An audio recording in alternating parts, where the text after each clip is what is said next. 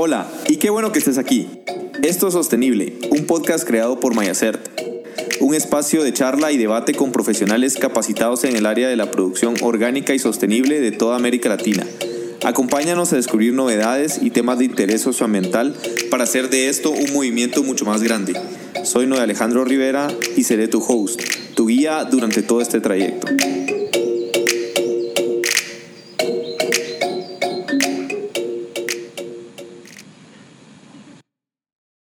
Bienvenido nuevamente al podcast sostenible creado por Mayacert. Hoy tenemos a una persona especial desde la Florida. Nos saluda Claudio Lozada. ¿Cómo estás, Claudio? Hola, ¿qué tal, Alejandro? ¿Cómo estás?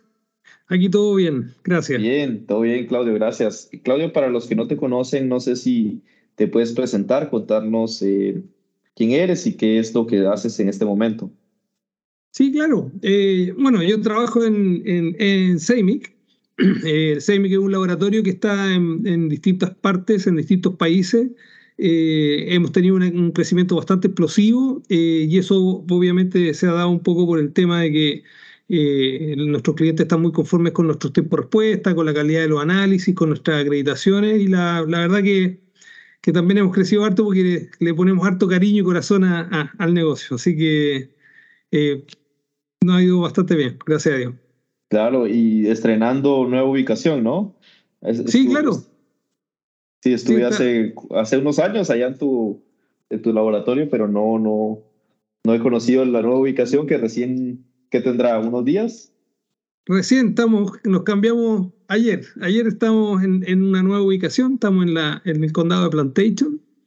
Así que partiendo, partiendo de nuevo, pero, pero bien, bastante contento, el lugar es, bien bonito, el laboratorio quedó muy bonito, así que la verdad que estamos bastante contentos. Bueno, Claudio, entonces, eh, bueno, vamos a, a, conversar un poco hoy sobre, sobre algunos temas que, que pues eh, tienen que ver con la certificación y sobre los análisis.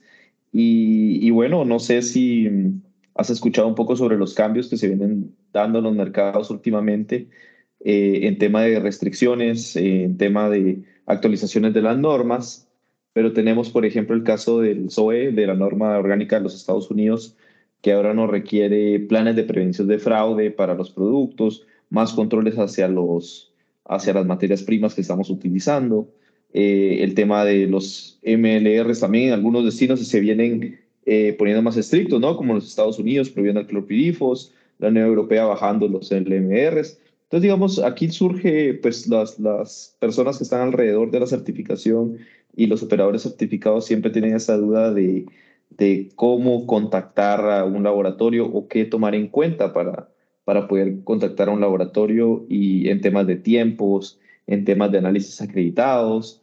Entonces, en este caso, digamos, eh, ¿cuál, en, en, tu opinión, digamos, o en, en tu experiencia que tienes, cuáles serían los, los, las ventajas de, elegir un laboratorio eh, para poder cumplir con estos requerimientos normativos que tenemos actualmente?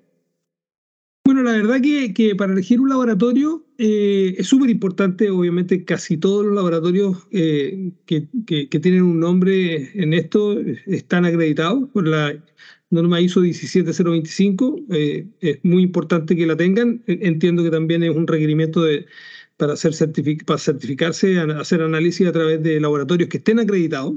Eh, en el caso de nosotros, además, estamos acreditados por la FDA, por lo tanto, eh, somos un laboratorio válido para levantar alertas rojas cuando, cuando tengan problemas en destino, en Estados Unidos, en el caso de Estados Unidos.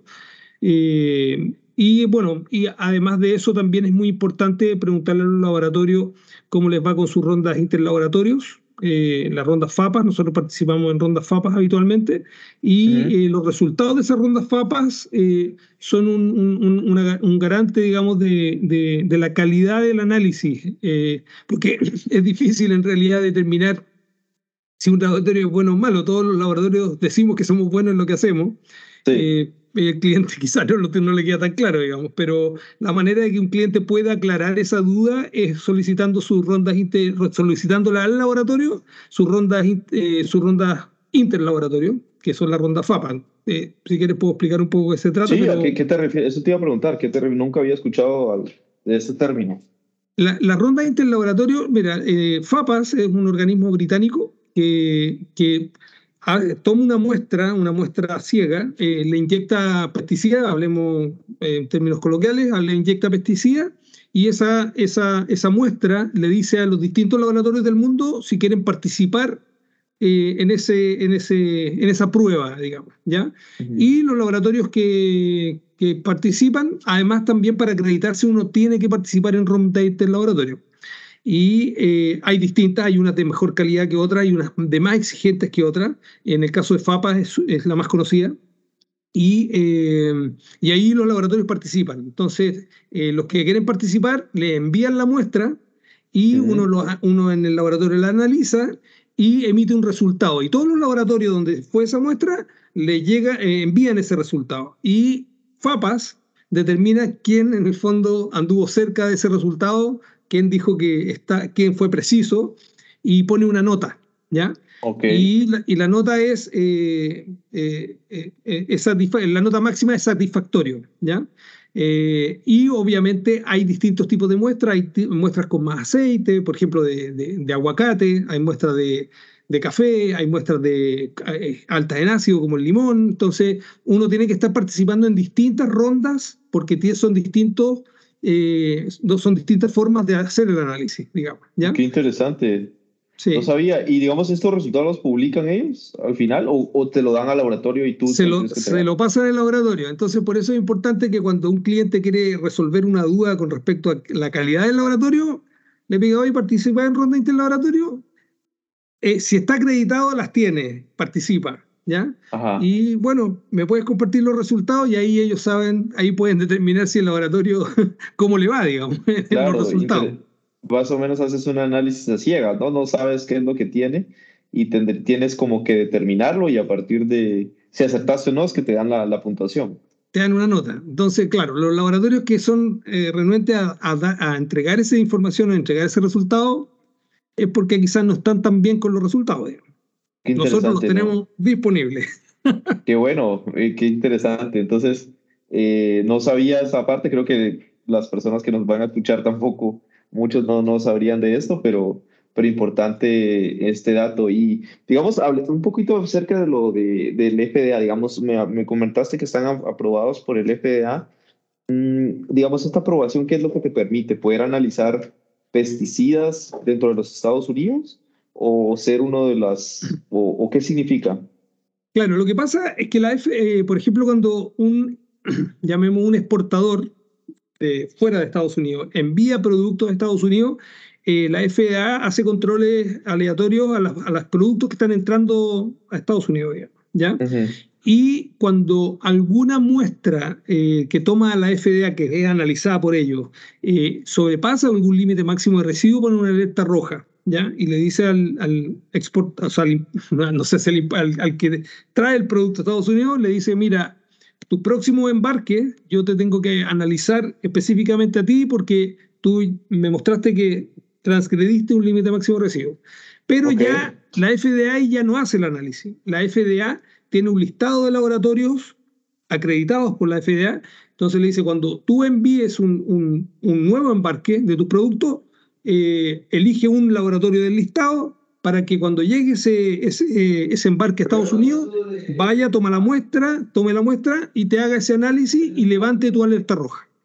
Ah, ok, ok. Así funciona. O sea, o sea, el que se encarga de enviar la muestra es el mismo importador o el mismo exportador en este caso hay que tomar la muestra. En el fondo, el, laboratorio tiene que tomar la muestra eh, en el lugar de, donde llega el embarque, tiene que tomar la muestra porque el, muestreador no puede ser cualquiera, tiene que ser un muestreador que esté habilitado para hacerlo. O sea, en el fondo, FDA tiene que reconocer que la persona que va a tomar la muestra tiene las calificaciones para tomarla, digamos. ¿Ya? Ok, ya entendí. O sea, un, un muestreador de tercera parte que tampoco está relacionado, bueno, puede o no, no, no, es del laboratorio, es nuestro. Ah, sí, es del laboratorio, ok. O sea, el laboratorio hace todo. El laboratorio hace todo. En el fondo, la persona que envía el barco hacia Estados Unidos, en el trayecto, le avisa, cuando va en camino, le dice al laboratorio que prefiera, digamos, dentro del listado de FEA, le dice, mira, estoy, estoy mandando un embarque, ese embarque va a llegar a, voy a inventar Miami, eh, necesito que me vayan a tomar la muestra,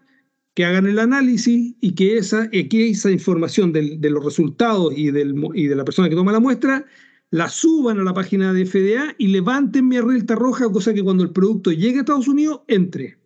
Ok, ok, interesante, Claudio. Este, buen dato, no sabía también esa parte y, qué bueno que ustedes estén disponibles entonces para poder hacer estos análisis. Y hablando de, resultados, eh, hay una cuestión que, que, se ha dado mucho en los últimos meses, o bueno, nosotros lo hemos vivido personalmente, eh, temas de certificación y lo he visto en algunos casos de exportación, el tema de la verificación de la validez de los análisis, eh, que también es algo que la gente, algunos importadores o algunas personas pues consultan al respecto, ¿no? De, de es válido o no, cómo puedo verificar. Eh, porque se han dado muchos casos de falsificación de análisis, que al final pues, tienen consecuencias, en temas de certificación tienen consecuencias graves que usualmente llevan a, bueno, la mayoría de las veces llevan a la suspensión de la certificación, independientemente de cuál sea, eh, orgánica, global gap, etcétera, ¿no? Porque están falsificando documentos, ¿no? Entonces, en el caso del laboratorio que representas, digamos, ¿hay alguna forma de, de validar aparte de escribirle al laboratorio, obviamente, para verificar eh, si es o no. ¿Ustedes tienen alguna plataforma o han pensado en desarrollar algo para validar estos resultados? Sí, mira, lo que tú comentas es súper eh, eh, importante y es algo que está súper, hoy día está súper como, en, estamos todos muy alerta porque han ido creciendo el número de falsificaciones de resultados de los laboratorios. Eh. Uno, no sé, por los eventos, en la feria, uno conversa con personas de otros laboratorios eh, y, todos andan, andan con lo mismo, digamos. Oye, ¿sabes que me están saliendo cada día más personas que me preguntan por informe, un informe que en realidad no es nuestro, que está falsificado? A mí me ha pasado ya en varias ocasiones eh, y en esa ocasión uno obviamente no se entera por la persona que lo falsificó, se entera porque por el que recibe la muestra. Y cuando la persona que recibe la muestra, si le parece extraña, me ha pasado que me eh, llaman directamente al laboratorio y cuando el laboratorio va a verificar el, resultado, se da cuenta que el resultado fue modificado, fue falsificado, ¿ya? Eh, nosotros en particular tenemos un código QR en nuestro resultado, en nuestro informe, tenemos un código QR que te dice si el informe es original o sufrió alguna modificación, eh, o si es falso directamente. Y ahí, ahí hay un tema porque nosotros, a la persona que nos consulta, que nos llama, no es nuestro cliente. Entonces, yo no le puedo dar mayor información porque él, no es mi cliente. Yo tengo en el fondo que eh, conservar eh, como eh, la confidencialidad con, con el cliente, con mi cliente, que a veces no necesariamente el que está en el resultado, pero yo no le puedo dar más información. Lo único que yo le digo a, esa persona que, que, llama al laboratorio, que el equipo mío le dice, es es que en el fondo se comunique con, con, su proveedor y que le, le, explicaciones porque el resultado no es nuestro, digamos. Ya, pero digamos, sí, sí confirmas que el resultado no es, bueno, claro, es que no es verídico, no, no, no salió de tu lado. O de, o de pronto, bueno, a veces sí pasa que sí se emitió ese resultado, pero está alterado. Alterado, o sea, es, claro, lo que me ha pasado es que el informe lo toman eh, lo editan, le cambian datos, no sé, con, con, algún editor de imagen, le cambian los datos y lo envían. Y muchas veces pasa de que el receptor duda de ese informe porque algo raro verá, eh, ya sea en el resultado o en, una imagen o en un cambio de letra y, consulta. Y bueno, y ahí no, no, nosotros no nos podemos hacer responsables de eso, el resultado nuestro, porque allí también hay un tema de que si es que el resultado es un resultado que después cuando hacen una muestra aleatoria en el lugar de destino sale muy distinto, eh, los que quedamos mal parados como laboratorio somos nosotros porque técnicamente no le achuntamos el resultado y, el, informe no es nuestro, está falsificado, digamos. Entonces, nosotros tenemos que decir que no es nuestro, obviamente, porque no lo es. Ok, ok.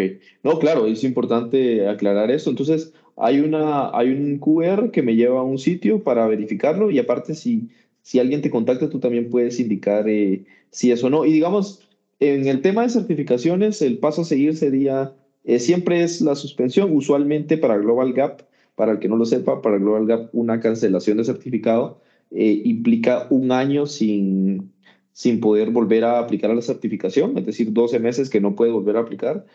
Y en el caso de orgánico, pues depende de la norma. Por ejemplo, el NOP dice que eh, puede llevar, eh, pues este tipo de falsificación de datos puede llevar a revocaciones, por ejemplo, que son cinco años sin poder aplicar para la certificación. Entonces, digamos que las consecuencias en temas de certificación son graves. Pero en el caso de los laboratorios, digamos, ¿qué consecuencia tendría o cuál sería el actuar del laboratorio frente a una adulteración de, análisis?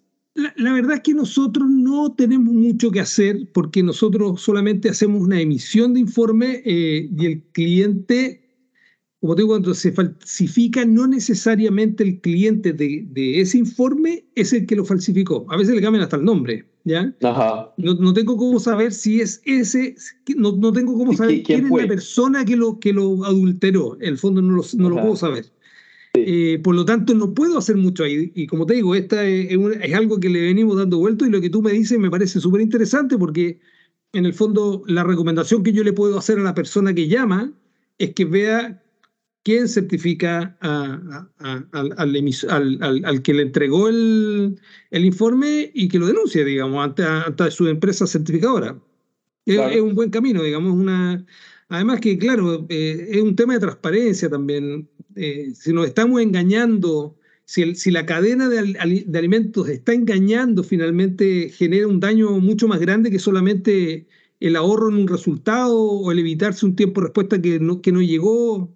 Eh, creo que es mucho, genera mucho más daño, digamos. Sí, más cuando estás, digamos, en este tema de certificación, por ejemplo, que es, que es un tema de, de, compromiso entre ambas partes. Tanto el, operador se compromete a cumplir con las regulaciones, la certificadora a verificar, pero no podemos trabajar si no hay ese compromiso y si hay este tipo de, de engaños, ¿no? Entonces, eh, sí, se está pasando bastante en la industria. Yo creo que cada vez menos, eh, va, va, a pasar cada vez menos porque ya se, han, se ha dado... También creo que la pandemia ayudó un poco por, por el tema del manejo de resultados ya de forma electrónica. Yo ya no he visto laboratorios que, o son muy pocos realmente, que imprimen el resultado y lo mandan impreso o lo mandan escaneado en PDF. La mayoría ya lo tiene digitalizado, ¿no? Entonces, eso también ha ayudado porque ya hay herramientas para verificar la adulteración de estos documentos. Entonces, ya cuando hay, por ejemplo, un análisis que te lo mandan escaneado, pues ya empieza como a dudear uno. Como que, ¿por qué me lo manda escaneado? claro. Sí, sí, sí puede ser digital, ¿no? En PDF. Entonces, de pronto esto vaya, vaya bajando alrededor de los años, ¿no? Eh, y lo que comentabas ahora, digamos, el tema de... A, mí lo que me llama la atención o lo que me han dicho muchas personas es, es muy difícil eh, enviar muestras porque tengo que sacar la muestra del país o, o no hay un laboratorio eh, donde yo estoy. Entonces, en, en, el caso de América Latina, digamos, esta ya no sería ¿Qué crees tú que esta sería la realidad o hemos cambiado esto en los últimos años sobre las dificultades de sacar la muestra y la presencia de laboratorios? Sí, la verdad que, que, ha ido evolucionando el mercado americano en general, ha ido evolucionando muy rápido con respecto a la disponibilidad de análisis de multiresiduo de pesticidas en general, ¿ya? Mm. Eh, y metales pesados también. Eh, hoy día casi todos los países cuentan con un laboratorio de, buen nivel, eh, en Chile hay muy buen nivel de laboratorios, en Perú también hay muy buen nivel y hay varias marcas funcionando. Eh, Colombia está creciendo también. Hoy día en Colombia hay, me parece que tres laboratorios ya con multiresiduos activos, digamos. Yo diría que los países, bueno, Brasil también, los países que están un poquito más desabastecido en términos de análisis de Ecuador. Ecuador no tiene un laboratorio de análisis de pesticidas eh, en, el país. Esto tiene que ver con un tema de volumen de muestras también. Y en general eh, los ecuatorianos tienen que mandar las muestras a otro país. También pasa mucho en Centroamérica. En Centroamérica, eh, en Guatemala, en Honduras, Dominicana. no hay laboratorio multiresiduo de pesticidas. Costa Rica sí. Costa Rica tiene buena oferta de análisis. Eh, México también tiene una buena oferta de análisis, eh, bueno, Estados Unidos también, pero, pero en general esto ha ido progresando muy rápido. En el caso nuestro, en el caso de Seiming, nosotros estamos eh, ya en todos los países con disponibilidad de análisis a, un buen precio, digamos, a un buen, a un buen costo.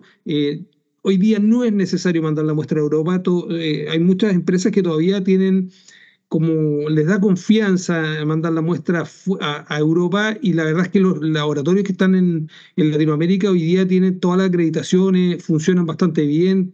La verdad que ha mejorado mucho la calidad técnica en, América. Yo te diría que a menos que un cliente, un receptor exija un, un análisis europeo, creo que no es necesario. Eh, la verdad que en América funcionamos bastante bien y en particular SEIMI, que está en casi todos los países de América con disponibilidad para hacer análisis. En esos países que te comenté que no hay laboratorio, nosotros tenemos una solución también eh, para, para enviar y tener tiempos de respuesta decentes, digamos.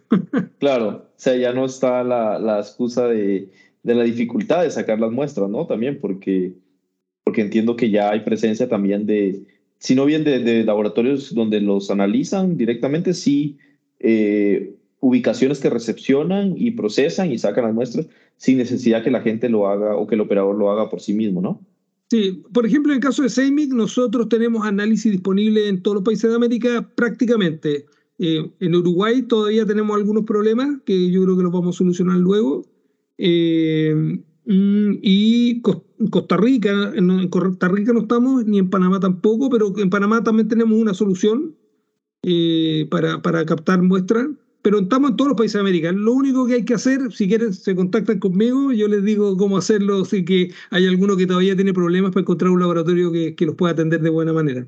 Claro, claro, Claudio. Ahorita vamos a, al final vamos a dejar tus, tus datos acá en los comentarios. Y este, otra cuestión eh, ya para ir eh, concluyendo el, tema de hoy, el tema de, de, las herramientas para, para simplificar, porque digamos, hay, hay empresas que, pongamos un ejemplo, eh, bananeras o, o empresas de producción que son gigantes en arándanos o en frutas, que necesitan tener una serie de análisis periódicos y, e irlo registrando, ¿no?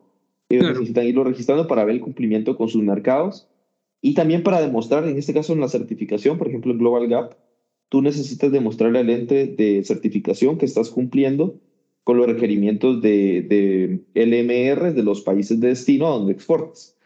Entonces, eh, conversando contigo el otro día, platicábamos de que ahora tenemos herramientas que nos permiten, o herramientas tecnológicas que nos permiten que el mismo laboratorio nos esté cargando estos resultados y nosotros podamos demostrar más fácilmente eh, nuestro nivel de cumplimiento y podamos tener otros análisis. No sé si nos puedes comentar un poco sobre, sobre las herramientas que se están usando y el desarrollo de estas y qué es lo que nos permite hacer. Sí, claro. Eh, hoy día en el mercado hay bastantes herramientas, o herramientas, no sé si herramientas, pero información donde uno puede saber cuáles son los límites máximos de residuos de los distintos mercados de destino. Eh, nosotros en particular en Seimic tenemos un convenio eh, con una empresa que se llama MRL Management, que es una plataforma de datos que además que está enlazada vía web service con el laboratorio. Ellos también están enlazados con otros laboratorios, una plataforma que es como un comodín, sirve para, para trabajar con varios laboratorios a la vez en un mismo lugar. En general, en general, los problemas que tienen eh, las personas que envían muestras a los departamentos de calidad de las empresas tienen el problema de que hoy día eh, la información tiene que ir a buscar a distintos portales de distintos laboratorios. En, general, los exportadores trabajan con muchos laboratorios, o sea, más, con más de uno por lo menos, eh, para distintos análisis y, y para, para, para, recopilar la información de los resultados, para tenerla digital disponible, tiene que estar metiéndose en distintas plataformas. A su vez, cuando envía muestras a los laboratorios, cada laboratorio tiene su propia hoja de solicitud de ensayo. ¿ya? Y así eh, tiene que estar yendo de laboratorio en laboratorio con distintas maneras de operar. La plataforma con la cual Seimic tiene un convenio tiene, es como un comodín, puede operar con varios laboratorios, pero en particular con nosotros, y yo voy a explicar en el fondo el convenio que tenemos nosotros con, con Seimic para atender a, a, lo, a, a, esta necesidad, es que eh, esa plataforma que se llama MRL Management está enlazada vía web service con nosotros. ¿Eso qué significa? Que la hoja de solicitud de ensayo no la necesita hacer, solo ingresa la muestra a la plataforma, esa información que carga en la plataforma vía web service se carga en el laboratorio nuestro, mientras la muestra viaja, al llegar la muestra, la información ya está en el laboratorio, solamente recepciona el laboratorio y cuando emite el resultado del laboratorio, se le devuelve a, la plataforma el PDF con el resultado y puede hacer comparativos con límites máximos de recibo en la misma plataforma. La plataforma, la gracia que tiene es que puede tener todas sus muestras en un solo lugar y ver la trazabilidad completa de la muestra y la verdad es que tener todas las muestras de distintas, de distintas partes en un solo lugar también facilita el tema de la auditoría. Si es que a uno lo audita no tiene que andar buscando información en distintas partes, la tiene toda reunida en un solo lugar. La verdad que es bastante amigable la plataforma y, y, nosotros, como te digo, tenemos ese convenio que para los clientes de Seimic eh, eh, es gratuita, digamos, para, para que trabajen Bien, ahora obviamente ahí verán si es que trabajan con otro laboratorio, no sé cómo será eso, pero, pero por lo menos con Seimic nosotros le estamos ofreciendo a nuestros clientes gratuita la plataforma para, para trabajar. Sí, hay posibilidades ya, digamos, hay herramientas tecnológicas que nos facilitarían este, este tema, porque sí he visto que hay, hay empresas que se complican mucho con, con el tipo, con, digamos, juntar todos los análisis, verificar que están cumpliendo, y de pronto por ahí se les pasa una que otra muestra que no cumple y, en auditoría se ve eso. Entonces, mira, acá estás, no estabas cumpliendo porque no lo habías determinado. Entonces, digamos, cada vez tenemos que confiar más en la tecnología, ¿no? Y si el laboratorio me lo puede hacer, pues qué mejor, yo ya no tendría que hacer nada. Sí, mira, ¿sabes qué? Yo creo que eh, sobre todo en nuestra, en nuestra área, que es como el área agroindustrial, eh, agrícola, digamos, productiva, eh, yo siento que nosotros estamos un poco tarde con, con todo lo que es innovación tecnológica. Eh, las mm. empresas agrícolas todavía funcionan, eh, es impresionante la cantidad de portadoras de, que trabajan todavía con planillas de Excel toda esta información. Y la verdad es que es importante y como consejo es importante que nos esforcemos un poco en lograr digitalizar nuestra información y tenerla de manera ordenada en un sistema preparado para esto, porque la verdad que la cantidad de tiempo que se ahorra en, que las cosas pasen automáticas y no tenés que estarlas cargando acá, cargando allá, con errores en las cargas, y la verdad es que, las plataformas hoy día independientes, la que se ocupe, la que ocupe el exportador, yo creo que es importante que se tome conciencia de que hoy día el mundo va mucho más rápido que lo manual. Eh, las personas que no se suben al tren de la automatización de las cosas eh, la verdad es que va a tender a, va al fracaso si es que no se, si es que no se enriela en esto, digamos. Eh, nosotros eh, ofrecemos capacitaciones para ocuparla, la verdad que es bastante amigable, pero yo les aconsejo a todas las personas que estén escuchando que se concentren en digitalizar su información, en, manejarla desde un sistema, les va a ayudar mucho y toma al principio como que, como que cuesta cambiar el protocolo del hacer el día, el día a día las cosas. Eh, cuando uno dice, ah, pero tengo que cargar todo esto, tengo que aprenderlo. La verdad es que aprenderlo toma nada, toma en una tarde uno queda funcionando y ya lo sabe hacer y después ya, ya no tienes más el problema. En cambio, si nunca te quieres meter, siempre tienes el problema y estás ahí. Eh, yo creo que hay que tomarse el tiempo, como dicen, bajarse la bicicleta, mirar el panorama para, para que la bicicleta vaya más rápido después. Claro, claro, eso hablábamos con unos colegas hoy, de hecho, de, de Chile decíamos que, que los viejos tienen que acostumbrarse a los cambios, eh, pero en realidad somos todos, o sea, todos tenemos que acostumbrarnos a los cambios y, y bueno, y la tecnología ya es parte de esto, o sea, ya, ya no podemos eh, ir para atrás y seguir con nuestros registros manuales, ¿no? Y qué bueno lo que nos mencionas, que ya existen estas herramientas. Eh, y bueno, Claudio, para finalizar, si alguien te quiere contactar, digamos, si quiere ver el tema de sus servicios, algún tipo de consulta, eh, ¿cómo te pueden ubicar?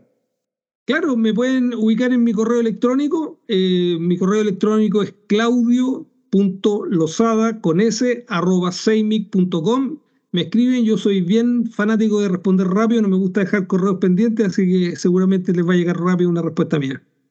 Bueno, dependiendo del país también, quizás queda más cómodo, no sé, si es que en Perú con Marco, ahí yo, lo, yo me encargo de hacer esa derivada, pero pero la verdad que somos muy pro de estar cerca del cliente y contestar rápido los mails, no me gusta dejarlos pegados ahí.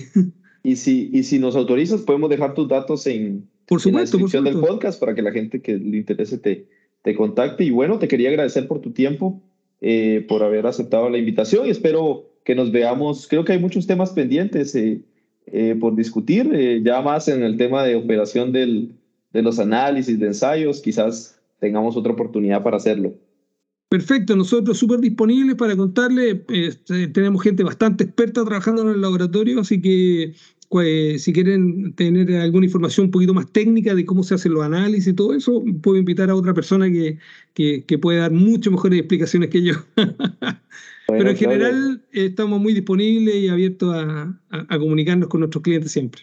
Y te agradezco, Noé, la invitación. La verdad que fue una muy agradable conversación y, y siempre impuesto. Bueno, ya somos amigos, ya hace tiempo que nos conocemos. Gracias y a todos los que nos, nos van a escuchar. Espero que les haya gustado este episodio y nos vemos en la próxima. Gracias. Ok, muchas gracias.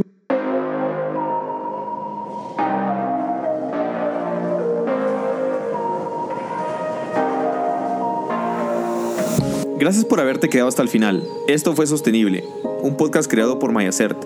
No olvides que puedes contarnos qué te ha parecido este episodio o si tienes algo más que aportar utilizando los siguientes canales. Para correo electrónico info.mayacert.com o también en todas nuestras redes sociales como Mayacert Certifier. Soy Noé Alejandro Rivera y fue un placer acompañarte hoy.